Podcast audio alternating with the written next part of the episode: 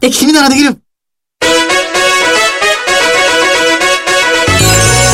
ザ・スマートトレーダープラス。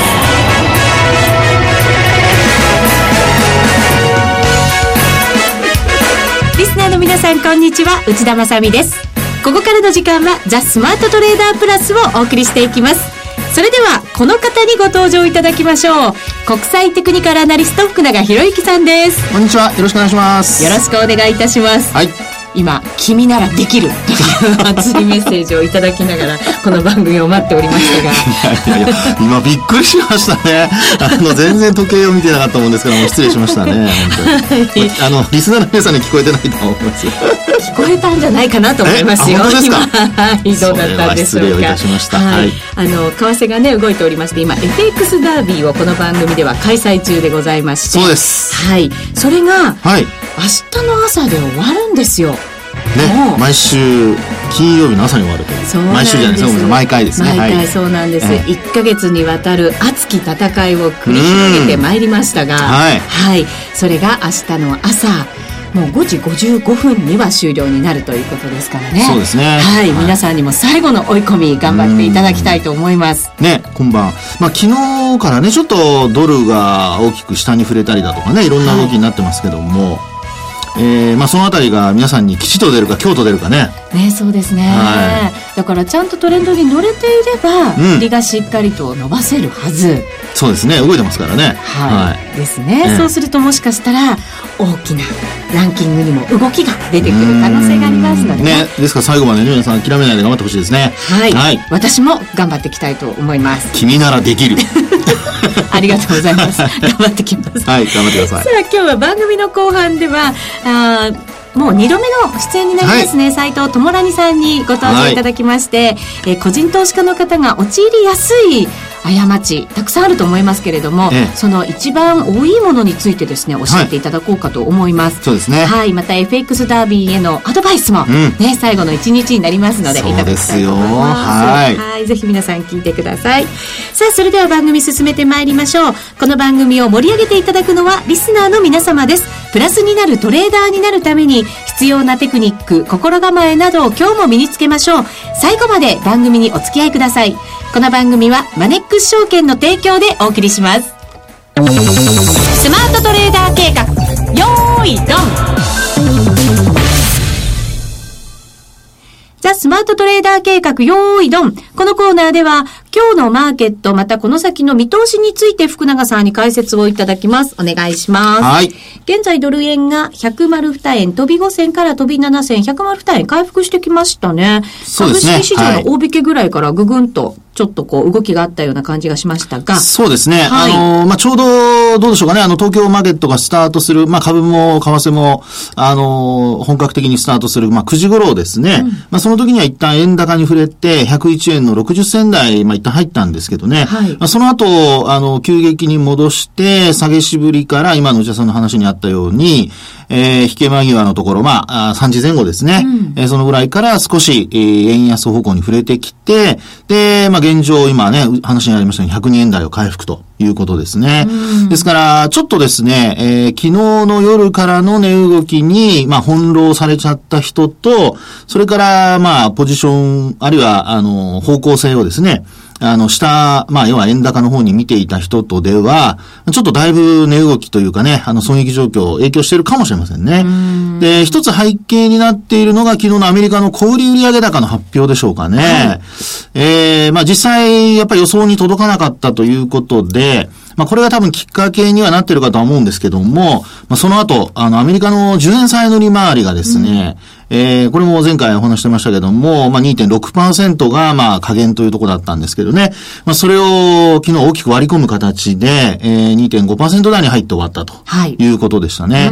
まあ、それもあってですね、昨日のその、えードルのお下落というんでしょうかね、まあ、それは結構、あの、まあ、前回、前、前日ぐらいの102円台に乗せた時の、まあ、上昇と比べて、まあ、逆にね、同じような形でどんどん落ちてきたっていう形だったので、はいこれは、まあ、2日かけて行ってこいになったようなですね、2日か3日かけて行ってこいになったような、まあそんな状況ってことでしょうね。結果だから、材料はい。ろんなものが出てきますけれども、ええレンジの中でなんですよね。そうですね。で、今回も、あの、まあ、移動平均で言えば75日移動平均線ですかね。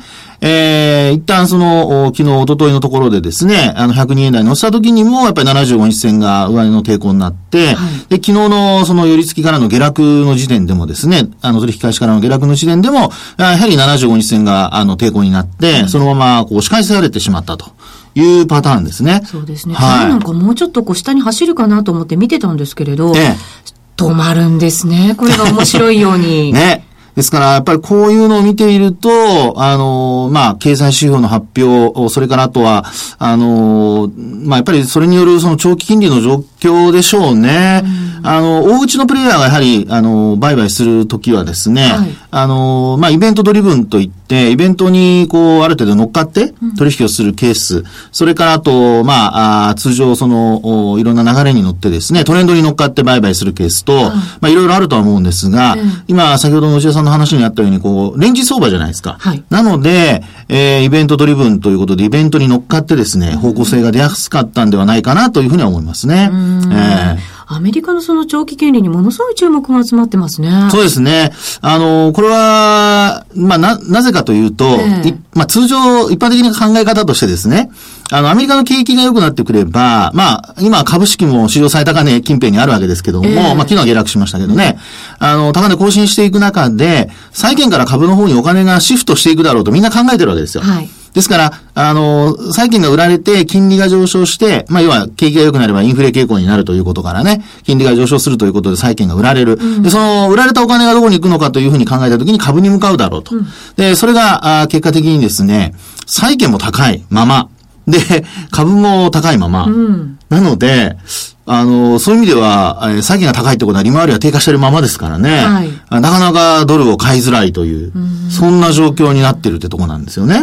はい。ですから、あの、景況感が良くなると見て株が買われているにもかかわらず、債券市場では相変わらず債券を買っていてですね、要は、景気が良くなるのかどうか、まだ債券市場は懐疑的だっていう、うん、そういうふうに見方が二つに実は分かれてるってとこですよね。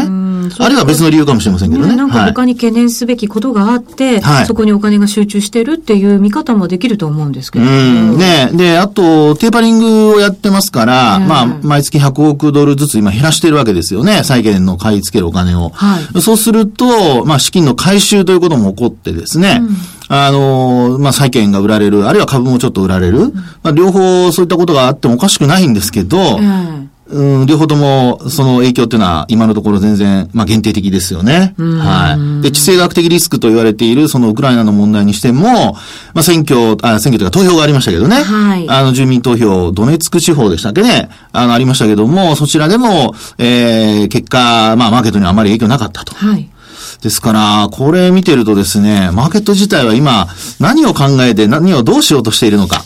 はい、これ、方向性がやっぱり、まあ株にしても債券にしても、まあ要は金利ですよね。うん、それからあと為替にしても、す、べ、てまだなんかどっちに行こうか、方向感出しあぐねてるというかね。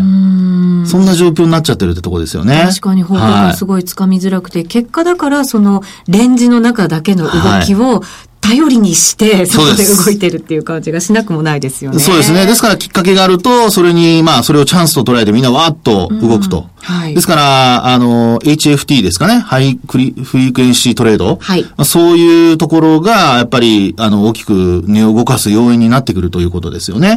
アメリカでは株の方ではちょっとね、規制がかかったりしてますけども。えー、はい。えー、株の方はいかがですか？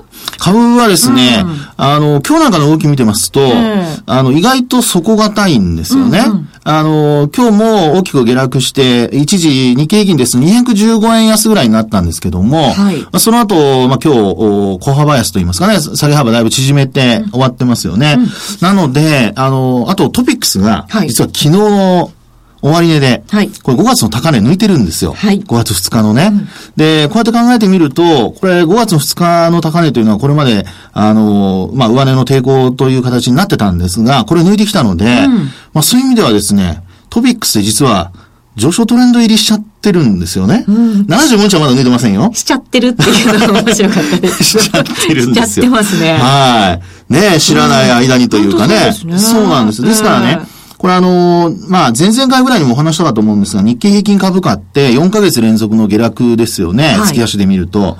で、あと、サイコロジカルラインが25%まで達してるって話を確かしたかと思うんですが、月足なんですけどね。で、トピックスが今お話したように下げ渋って、えー、今日なんかももう25日も5日も上向いたままですからね。はい、あの、ごめんなさい、抜いた、上抜いたままですので、うん、そう考えると、昨日実はゴールデンクロスしたりしてますし、うん、まあちょっとですね、えー、日経平均株価あるいはトピックスに関して見ると、あの、煮詰まり感、あるいはちょっと上に行きたそうな、そういうところも見えるのかなと。で、売買代金も今日ちょっと増えてますからね、またね。はい、そうですね。えー、なので、えー、ボリンジャーバンドをもしお手元にあれば、皆さん見ていただくと、日経平均のボリンジャーバンド。もう本当にあの、スクイーズってよく言うんですけど、あの、ちょうどあの、まあ、巾着の紐を結んだように。結んでキュッと。ごい古い表現で申し訳ないんですけど。巾着っていうのがまたね、いいですね。巾着袋のね。もう嫌ですね、本当に年はかせ。ナッパのこう、キュッとしまそうそうそうそうそうそう。です、そうです。もしかしたらもうすぐ開いちゃうかもしれないよ。で、開いた時にね、株価が上に行くのか下に行くのかですね。はい。で、個別株で見ていても、実は主力株がね、うんちょっと底打ち傾向なんですよね。主力がね、ねはい、結構あの注目になってきてますよね。そうですね。うん、で逆に新興市場はちょっとあまり良くないんですけども、えー、まあ、そういう動きからですね、少し、えー、主力株が下げ渋っていくようであれば、月末にかけて下げ渋って、で、なおかつ少しね、うん、えー、まあ少しというか上に離れてくれれば、はい、これ勢いが増す可能性があるので、これちょっと要注目ですね。はい。はい。えっ、ー、と、ユーロの見通しも伺いたいんですが、最後のコーナーで伺うことにいたします。はい、以上、スマートトレーダー計画、用意ドンでした。世界で最もメジャーな FX 取引ツール MT4。裁量トレーダーにもシステムトレーダーにもマッチする先進の新感覚トレーディングツール。そんな MT4 を唯一使える主要ネット証券といえば、マネックス証券。マネックス証券のマネックス MT4 なら、充実の28通貨ペアと魅力的なスプレッドを提供。さらに、取引、利用手数料などすべて無料。お客様のかかるコストはスプレッドのみ。また、取引機能拡張ツール MT4i の搭載が可能で、裁量トレーダーにも最適。まずは MT4 の使い勝手を堪能してみてください。今すぐマネックス MT4 で検索。当社の口座開設、維持費は無料です。口座開設に際しては審査があります。FX は予託した証拠金額より多額の取引を行うことができるレバレッジ取引であり、取引対象である通貨の価格や金利の変動により、予託した証拠金額を上回る損失が生じる恐れがあります。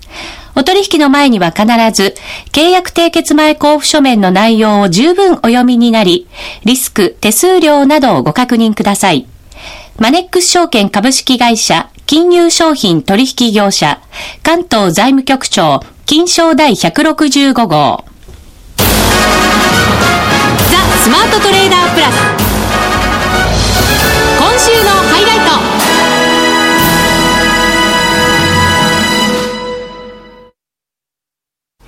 ザ・スマートトレーダープラス今週のハイライトです。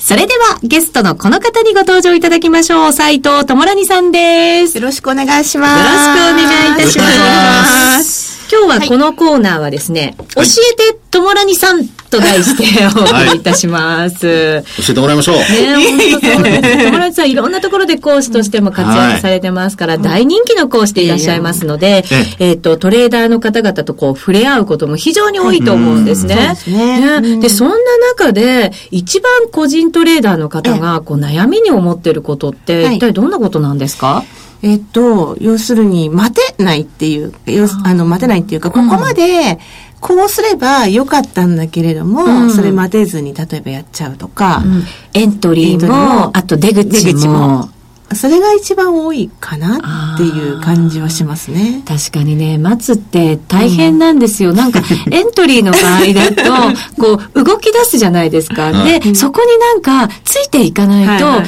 なんかね、取りっぱぐれるような感じの。損しちゃうような。そうなんですよ。持ってないのに、ポジション持ってないんだけど、損した気分になるんですよね。はいはいね、だから私も動き出すとそれについていってしまって、結果その後って一回戻ったりするんですよね、必ず。で、だから、プラスになるまでにものすごい時間間がかかるんです。だから皆さん結構上がる時って一直線で上がるイメージだし、下がる時って一直線で下がるイメージを持ってると思うんですけど、うん上がる時でもやっぱりジグザグして上がるし、下がる時もジグザグして下がるんですよね。だからそれを考えてあげると別にその、すぐに入らなくても、ジグザグするわけだから、ジグザグしてるところで、あの、まあ、そっちに行ったなと思ってから入っても遅くはなかったりする。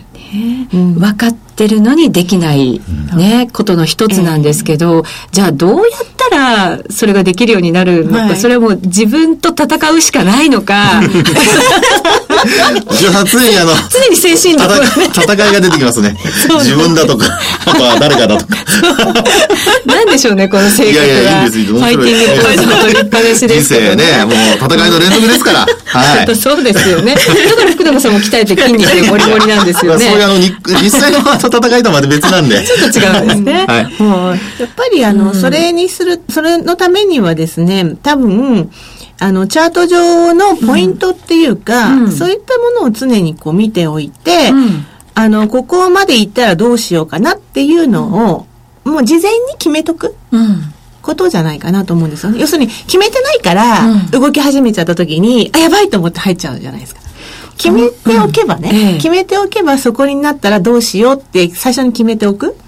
例えば今ドル円で、この間入っちゃったっていう、ん101円そうなんです50よ。のところ、んレンジの下だって分かってるんですよ。分かってるんだけど、もう下になんか動き出したら、抜けるんじゃないの？いよいよ来た、うんみたいな、ご気分になってくるわけですよ。期待感でねそうなんですよ。だから本当は抜けてから入んなきゃいけないんだよ。なんかね、欲張りになっちゃうんですよね。結果だから抜ける前に入りたい。少しでも多く取りたい。うん。そうするとやっぱりじゃあ少しでも多く取りたいんであれば逆にもっと違うところで入んなきゃいけないってことですよね。もしかすると。いっぱい取りたいもし、もしいっぱい取りたいなら、例えばじゃあ自分は下げるなと思ってていっぱい取りたいんであれば、えもうちょっと高いところから売るような形を取っていかないといけないじゃないですか。そこから、切ったところから売ると、うん。ね、その分利益が減っちゃうんであれば、もうちょっと違うポイントで入るところを探さなきゃいけない。ともらにさんはエントリーする前に、そういう流れを考えるんですか？そうですね。全部一応ポイントを書いて、例えばドル円だと今いくらといくらにサポートレジスタンスがあるから、うんそこに近づいてきた時にどういうポジションを取ろうっていうのパターンがいくつかあるので、ええまあ今チャート見るだけでも4とか5個ぐらいのパターンができるわけですよね。あ、でここから動くイメージがイメージ4パターンとかそう5パターンと5パターンぐらいかできちゃう。ドル円だけでも。ドル円だけでも。そうすると、そのドル円の中のパターンでどれに当てはまるかによって、うんどういうトレーどっちの方向をまずするのかを決めて、でどっちの方向にするのか決めたら、あとはエントリーの方法っていうのはもう人それぞれ多分違うと思うので、うん陰線が出たら売るでもいいし、何でもいいと思う。移動平均そういうの線自分で決めてそうそう決めてあるものであるものでうん、やればいいと思う。えばじゃあ今のドル円はい。で例えてもらうと、はい。そのシナリオ4パターン、5パターン、ええ。もしかしたらあるかもしれないっていうええ流れだとどんなパターンが考えられるんですか？今はちょうどまあ長いので言うと、冷やしで見てると、はいえっ、と、1月の2日から2月の3っていうところまで一旦落ちてるのがありますよね。はい。で、それから2月の3から4月の4日ぐらいまで、ちょっとまあ拡大系の三角形で多分これちょっとチャートが出来上がってるんで。拡大系の三角形っていうと、こうあの、広がってる。ああ、三角持ち合いって、こう、そうそう先っぽがこう、ちぼまって、しあ、しぼまって いくんですけど、はい逆パターンもあるんですよ。広がっていく三角。ただ、その広がってる三角形ってすごくトレードがしづらいんですよね。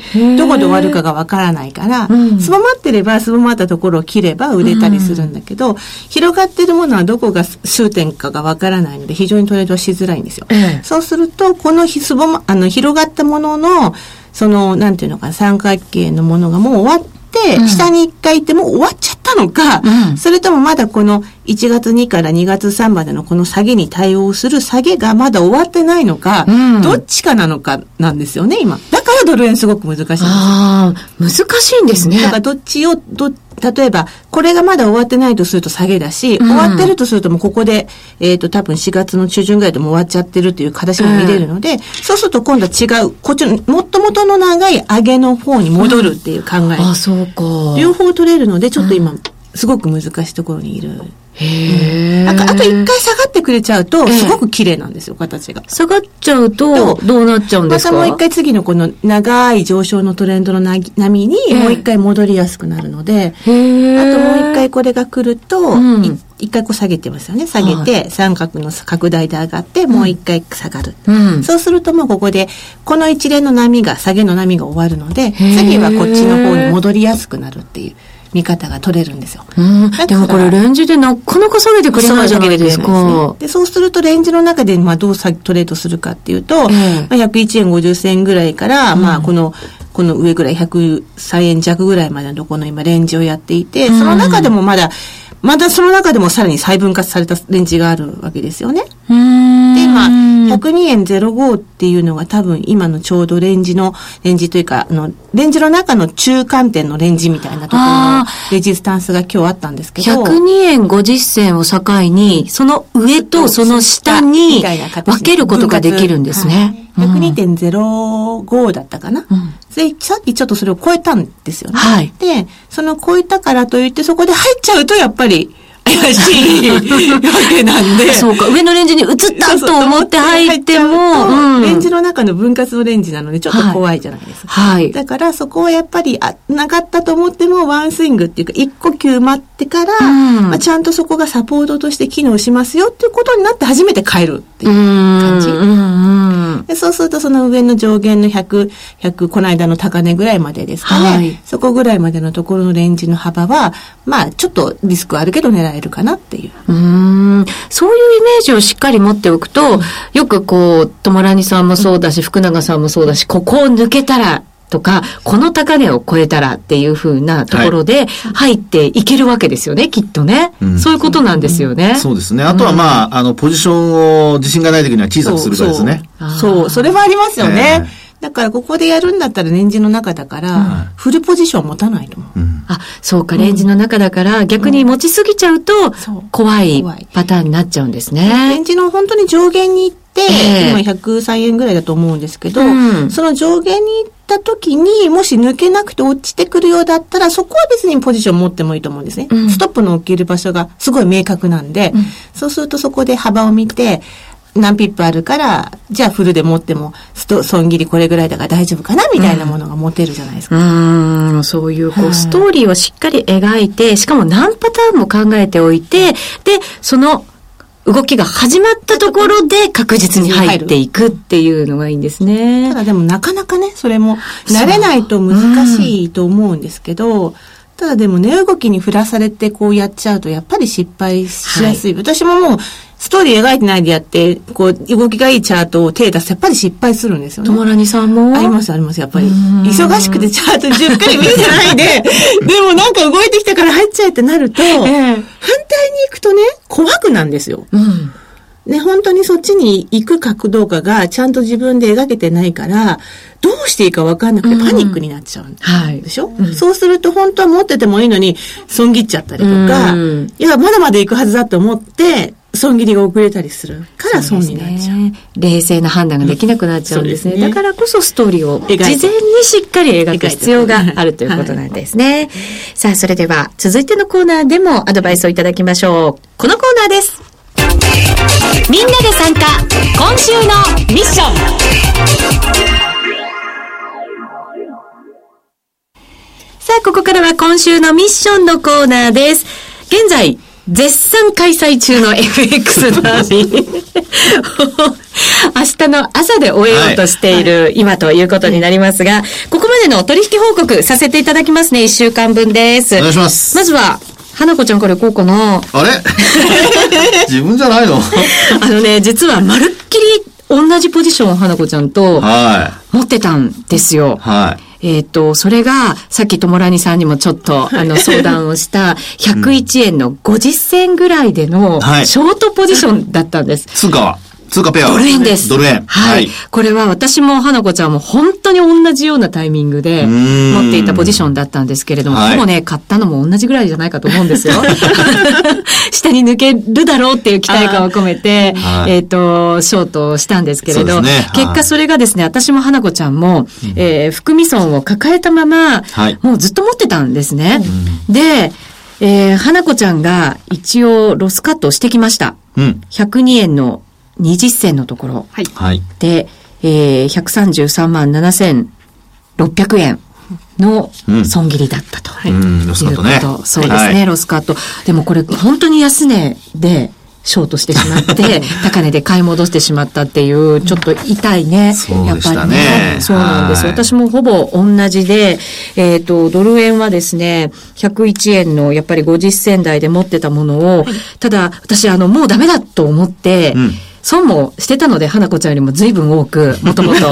なので、えー、101円80銭のところで実は損切りしたんです。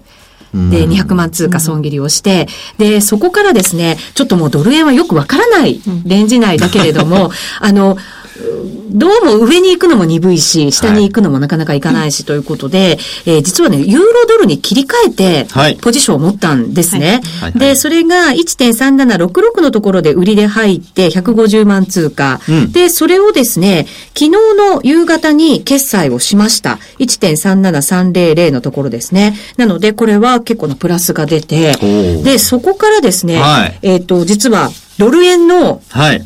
売りに切り替えました。戻ってきたんですね、ドル円に。はい、そうなんです。戻りました。えっ、と、自分が引いていたトレンドラインを下回って揉み当てたところだったので、で、ちょっと下に行きそうな感じだったんですね。なので、そこから入りまして、えっ、と、今日の、えっ、と、2時台に、2時台というか午後の2時台にはい決済したので、上がってくるちょっと前ぐらいですよ。だからすごくラッキーで、101円86銭 お、で、1円台でやったんですね。そうなんです。よかったねはい。決済できたので、はいえっ、と、今までの損を含めるとですね、あと50万円ぐらいでプラスゾーンに入ってくるぞぐらいまで、うん実は金額戻してきたんですね。やったで、そうなんです。で、今、ユーロドルのショートポジションを持っていて、今、プラスに入ってきました はい。このままいい報告が来週できるかどうかはわかりません。いやいやいや、マイナスだったところからよく頑張りましたね。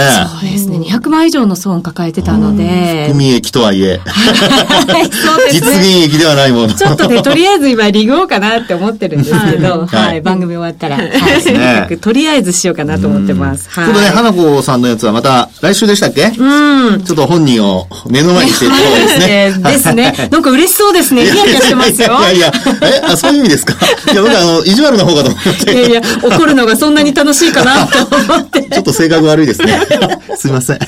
でも、ユーロドル、ウッチーさん、すごいいいとこで入って、ね、ね見てると、本当そうですよねうんすごいいいとこで入ってて。ようやく本気度が増してきましたよ。終盤になって、終盤になってね。まあ、いつもの通りですね。はいエンジンがね、かかるアドバイスをぜひ一言ずつ。はい。はい。えーっと、そうですね、あの、ユーロ円の、あ、ごめんなさい、ユーロドルですよね。はいまあ、こちら、やっぱり得意な通貨にね、切り替えた。はい。で、なおかつ、やっぱり自信があったからということで、少しね、えー戻す場面もほとんどなく、はい。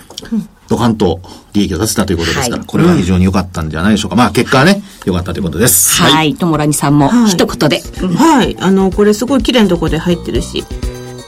あとだから一歩、もしこの後一歩前進するとすると、利確のタイミングをどうするかを決め、ルール化するといいかもしれない。ちょっと大至急番組が終わり次第、シナリオを今から考えようかなと。ということは、今持ってるポジションにそれが反映されるわけですね。そうですね。はい、そうであってほしいなと思います。また来週いい報告をさせていただきます。ともらりさんありがとうございました。ありがとうございましたさあ、それではこの辺りで失礼させていただきます。皆さん、また来週また来週この番組はマネックス証券の提供でお送りしました。